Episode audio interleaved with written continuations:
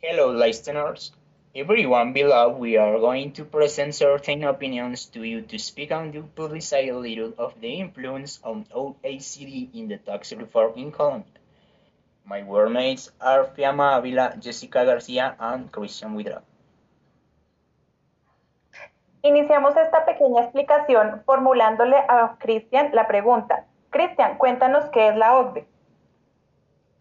La OCDE es la Organización para la Cooperación y el Desarrollo Económico, que es un organismo internacional que funciona como foro único, además de ser centro de conocimientos para la recopilación de datos y el análisis, el intercambio de experiencias y de buenas prácticas.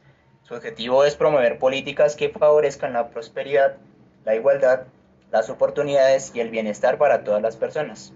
Esto lo hace en colaboración con gobiernos, que son los responsables de políticas públicas y ciudadanos, que trabajarán juntos para establecer estándares. Entonces, dando continuidad a nuestra exposición, nuestro debate, eh, quiero preguntarle a mi compañera Fiamma, ¿qué beneficios cree que tiene Colombia al formar parte de la OCDE?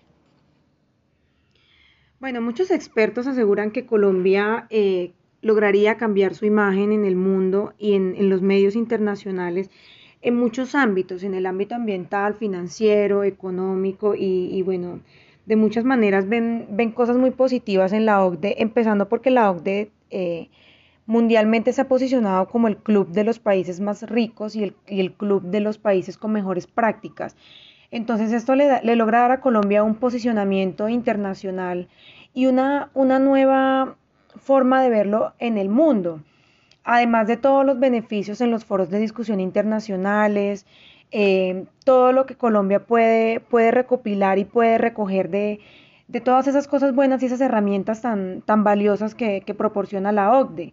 Eh, digamos que dentro de sus foros Colombia puede participar en todos los temas relacionados con economía, infraestructura, los aranceles, la educación y una serie de parámetros de alto nivel alrededor del mundo. Claro que no solamente se habla de las ventajas, sino que muchos, eh, muchos expertos y muchos economistas no ven con buenos ojos el tema de la OCDE por el tema de las reformas y, y todo lo que esto contribuye a la economía del país. Dicen que no, no todos los cambios son positivos, dado que Colombia tiene que hacer una serie de estructuras en el sistema tributario donde se supone que no se distribuyen justamente las cargas de impuestos, que esto no se nivela eh, con equidad, dado que el recaudo de impuestos se ha venido haciendo especialmente con las clases más bajas, además de la cuota que, que Colombia como país miembro número 37 debe aportarle a esta entidad. Entonces, pues de ese modo es que no se ha logrado ver como, algo tan positivo. Eh, siguiendo acá como el, el, ritmo de lo que hemos venido conversando, vámonos a las conclusiones de nuestra compañera Jessica.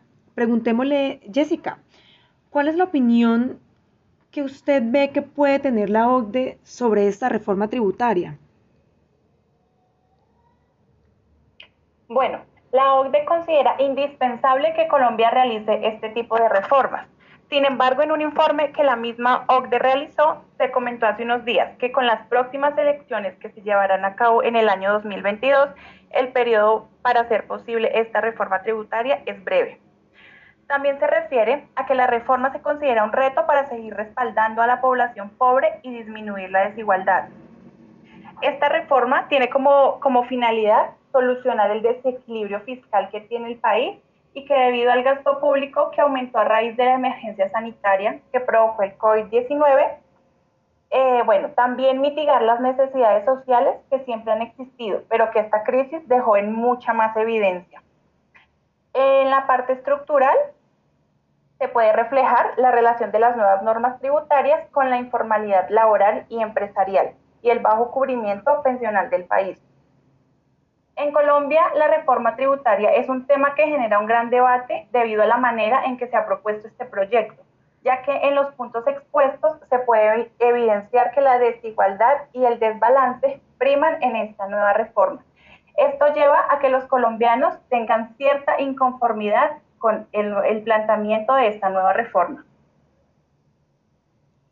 Listo, muchachos. Entonces yo creo que con nuestra investigación podemos dejarle muchos puntos claros a nuestros oyentes sobre todas las investigaciones y las conclusiones que se han llegado a tomar acerca de la influencia de la OCDE en las reformas tributarias que ha hecho nuestro país. Gracias.